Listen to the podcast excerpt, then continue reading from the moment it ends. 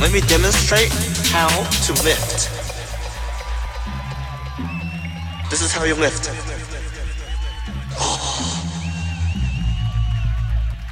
This is how you lift to get bigger biceps.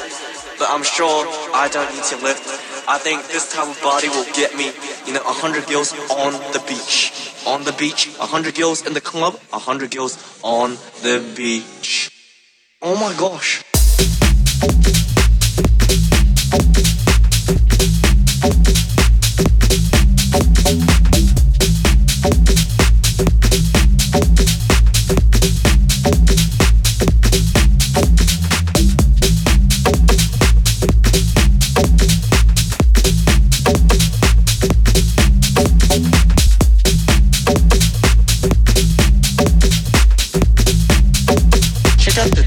Of this body.